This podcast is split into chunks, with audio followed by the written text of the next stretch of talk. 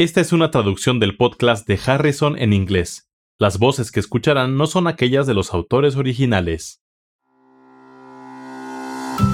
Hola, bienvenidos al podcast de Harrison, donde se revisan conceptos importantes en medicina interna. Soy Kathy Handy. Y yo soy Charlie Wiener. Venimos de la Johns Hopkins School of Medicine. Este es el episodio 13.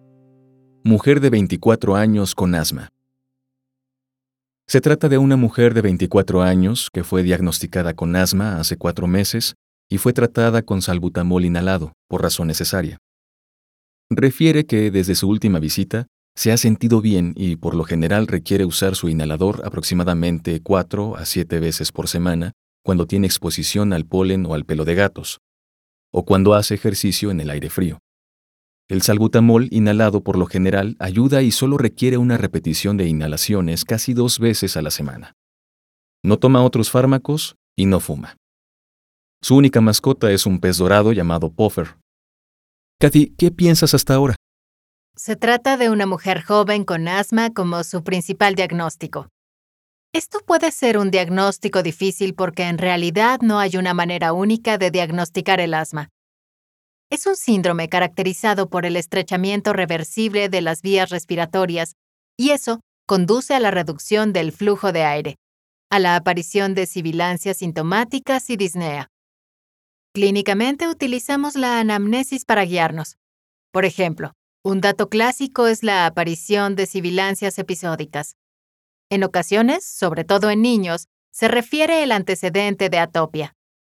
Otra manera de hacer el diagnóstico es con pruebas de función pulmonar. En estos estudios se buscaría disminución del flujo máximo durante las crisis o la presencia de un trastorno obstructivo de las vías respiratorias. También existen técnicas novedosas para diagnosticar asma que se centran en la detección de inflamación de las vías respiratorias. La más utilizada es la medición de la concentración de óxido nítrico expirado, aunque no es un estudio que se realiza en la práctica clínica habitual. También recordemos que la obstrucción de las vías respiratorias es la característica distintiva del asma y que la sensibilidad para un estudio espirométrico aislado en busca de obstrucción es baja, porque, por definición, esta es una enfermedad episódica. ¿qué hay de los desencadenantes que informa la paciente? En la presentación del caso clínico se mencionó que entre los desencadenantes se encontraban el polen, pelo de gato y la realización de ejercicio en un clima frío y que esto solía llevar al empleo de un inhalador. Estos son los desencadenantes típicos para la exacerbación del asma. También el tabaquismo y las infecciones son precipitantes comunes. ¿Cuáles son los objetivos principales en el tratamiento del asma? Hay dos objetivos principales del tratamiento. El primer objetivo es tratar los síntomas agudos, y normalmente lo hacemos con broncodilatadores de acción corta. Estas estrategias se llaman tratamiento de rescate. Y el segundo objetivo es evitar los síntomas agudos por completo. Y esto lo llamamos tratamiento de control. Esto se hace reduciendo la inflamación de las vías respiratorias y usando fármacos de acción prolongada como broncodilatadores. En este caso, a esta paciente solo se le prescribió salbutamol, que es un broncodilatador de acción corta que causa relajación rápida del músculo liso de las vías respiratorias. El salbutamol es un beta-2 agonista y es el broncodilatador más común usado en asma. Los fármacos anticolinérgicos de acción corta, como el glucopirrolato, también se pueden usar como tratamiento de rescate, pero por lo general son menos efectivos.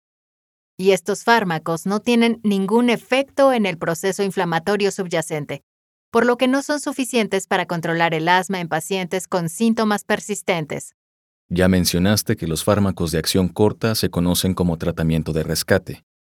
¿Cómo se define el tratamiento de control? Son principalmente fármacos antiinflamatorios y algunas guías clínicas sugieren que todo paciente con asma debe recibir al menos un fármaco antiinflamatorio.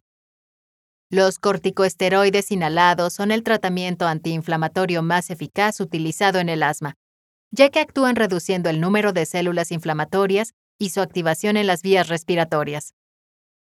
Fármacos de otra clase incluyen los antileucotrienos y un ejemplo de este grupo de fármacos es el Montelukast. Antagoniza los receptores cisteinilo de leucotrienos y proporciona beneficio clínico leve en pacientes con asma.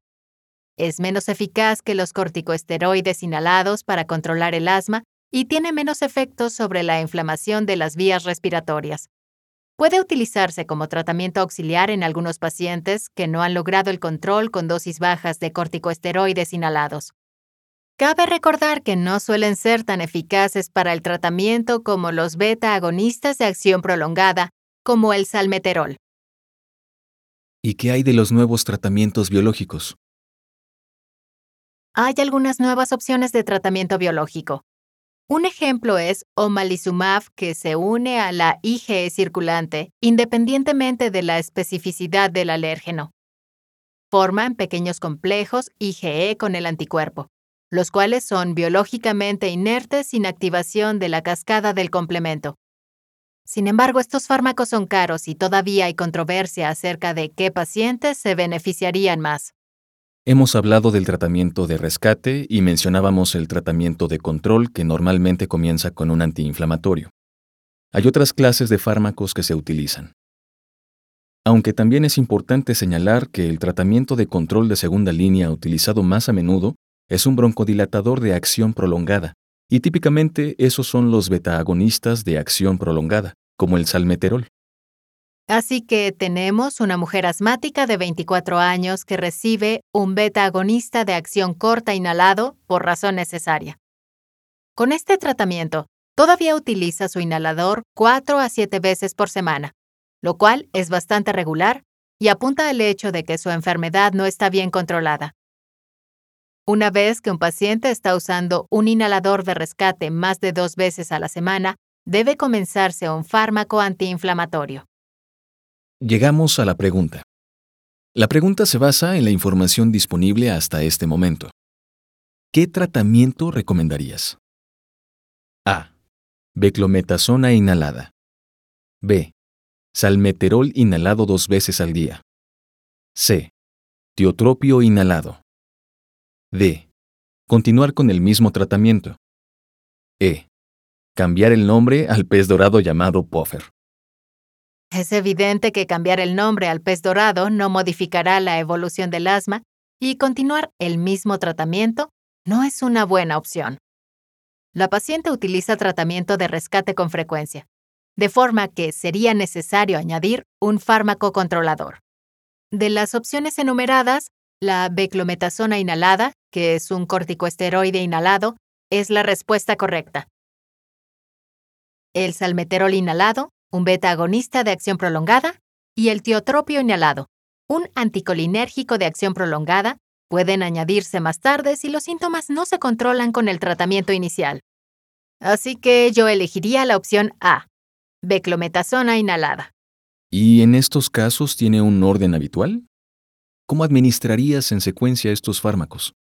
Primero se comienza con un corticoesteroide inhalado para reducir la inflamación de las vías respiratorias. También se añade un beta-agonista de acción corta que se toma por razón necesaria para el control de los síntomas. Luego, se añade un beta-agonista de acción prolongada, si se considera necesario, y más tarde, corticoesteroides inhalados en dosis altas, corticoesteroides orales o acitromicina y más tarde, fármacos utilizados con menor frecuencia si aún hay enfermedad grave.